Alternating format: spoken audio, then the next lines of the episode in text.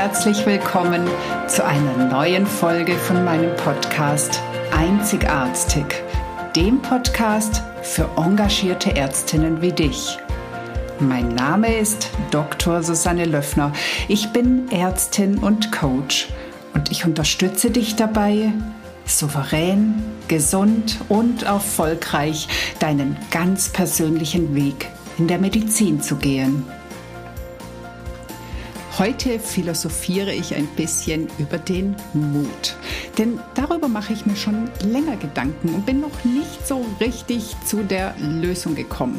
Darum habe ich mir jetzt meine eigene gebastelt und die möchte ich dir anhand, ja, pass auf, einer chemischen Reaktionsgleichung erklären. Viel Spaß! Willkommen zur heutigen neuen Podcast-Folge. Die Frage lautet, wie viel Mut brauche ich? Zu dem Thema bin ich gekommen, weil ich mir schon lange sehr, sehr viele Gedanken über das Thema Mut mache. Ich sehe es als eine Ressource, die wir haben. Mir ist allerdings nicht klar, woher sie kommt oder wie wir sie erhalten können. Ich habe eher das Gefühl, dass es etwas ist, was da ist, in irgendeinem bestimmten Maß. Also von der Definition her ist Mut etwas, was wir neurobiologisch anwenden können, um eine Angst zu überwinden. Und es gibt verschiedene Unterscheidungen von Mut. Also zum Beispiel wird der politische Mut ähm, extra bezeichnet, was bedeutet, dass man sich politisch mutig zu einem bestimmten Thema äußert. Nur ich erkenne daran nicht den Unterschied zu anderen Mutformen, weil letztendlich geht es ja auch darum, wieder etwas gegen die Angst anzuecken, ausgeschlossen zu werden, nicht anerkannt zu werden. Also auch hier wird ja wieder eine Angst überwunden.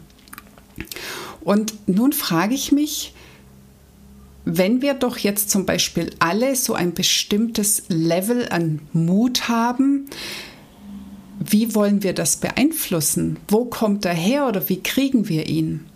Also ein Zusammenhang mit Mut wird ähm, gezogen mit der Motivation. Also wir bringen mehr Mut auf, wenn die Motivation dahinter groß ist. Also das kann ich sehr, sehr gut nachvollziehen. Ich habe schon öfters mal das Beispiel gebracht, als ich mit 18 gern als Praktikantin im Rettungsdienst fahren wollte. Und dazu musste ich auf die Rettungswache gehen, dort klingeln und eben mit den Menschen, die dort arbeiten, sprechen. Das war für mich eine riesengroße Herausforderung. Ich hatte furchtbar Angst frag mich nicht, welche Angstszenarien ich hatte, dass sie mir irgendwie die Tür vor der Nase zuschlagen, dass sie mich auslachen, ähm, dass mir irgendein böser Mann entgegentrifft. Ich habe keine Ahnung, aber dieses, ich stehe vor der Tür, ich klingel jetzt und frage, ob ich dort als Praktikantin anfangen darf, das war für mich ein kaum überwindbarer Schritt. Und es war tatsächlich so, dass ich vor der Tür stand und nicht geklingelt habe, sondern die Treppe im Haus wieder runtergegangen bin. Und dann kam aber draußen der Moment, wo ich dachte, ich will das so unbedingt. Ich habe so viel Lust, das zu machen. Ich möchte in den Rettungsdienst, dass diese Motivation mich da tatsächlich dazu gebracht hat, dass ich wieder umgedreht habe, die Treppe wieder hochgegangen bin und es wirklich geschafft habe zu klingeln. Also die Motivation ist sicher was sehr, sehr mutförderliches. Aber wie ich ja schon gesagt habe, letztendlich geht es darum, eine Angst zu überwinden. Und ich glaube tatsächlich, dass wir nicht daran arbeiten können, ob wir jetzt mehr oder weniger Mut haben, dass wir nicht Mut lernen können oder uns Mut aneignen können, sondern ich glaube, dass es darum geht, dass wir unsere Angst vermindern dürfen, vermindern können, um letztendlich dann genug Mut zu haben, den Schritt zu wagen. Und das andere ist, wie ich schon gesagt habe, die Motivation, dass wir die Motivation, also das, was hinter dem Berg, den wir ähm, überwinden müssen, dass das dahinter so reizvoll ist, so attraktiv, dass wir deswegen diesen Schritt auf uns nehmen. Und ich stelle mir das immer so vor wie eine chemische Reaktionsgleichung. Ich bin sicher, auch du hattest im Studium Chemie, so dass du sicher weißt, wovon ich jetzt rede. Und zwar möchte ich das Beispiel einer exothermen Reaktion nennen. Alle Chemiker, die hier zuhören, falls es sowas gibt, ähm, bitte verzeiht mir, wenn ich es nicht ganz korrekt darstelle. Aber letztendlich ist es doch so, dass du ein also zwei oder mehrere Stoffe hast, die jetzt eine Reaktion von sich geben sollen, die reagieren sollen. Das ist quasi das, was wir erreichen wollen. Wir wollen eine exotherme Reaktion. Wir wollen eine Reaktion, die Energie freigibt, also keine, die die ganze Zeit an uns frisst, sondern wir wollen irgendwas Schönes erreichen. Deswegen exotherme Reaktion. Aber jetzt reicht es ja nicht, dass wir da zwei Stoffe nebeneinander legen und warten, sondern wir brauchen ja als erstes die Aktivierungsenergie. Wir brauchen, wir müssen erstmal Energie reingeben, damit die Reaktion stattfinden kann.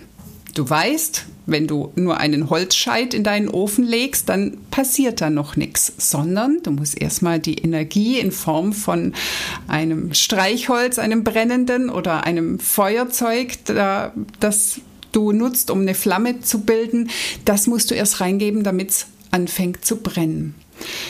Und diese Aktivierungsenergie, die ist in meinen Augen der Mut, den wir brauchen, um eben diese Schwelle zu überwinden, die Schwelle der Angst, damit danach die Reaktion stattfinden kann.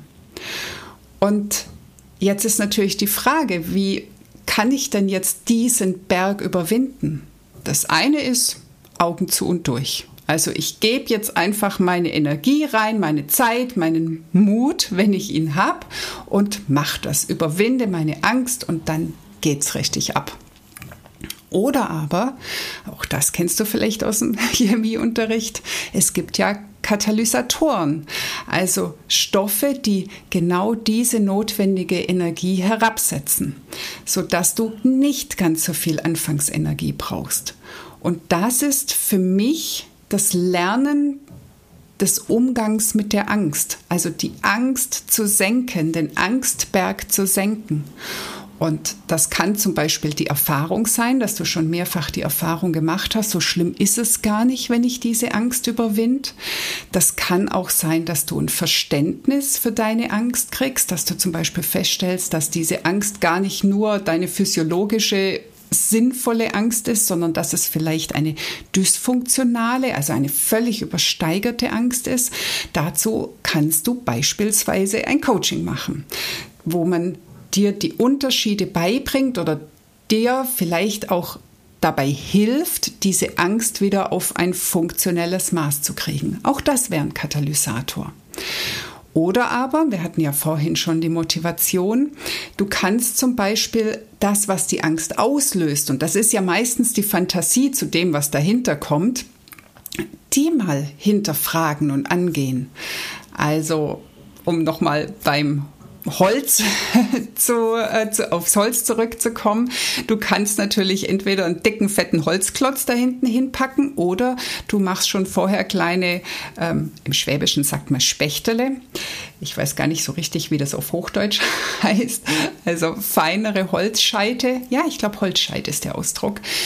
Ähm, du kannst vielleicht noch Papier oder eine Anzündhilfe oder sonst was dazu machen.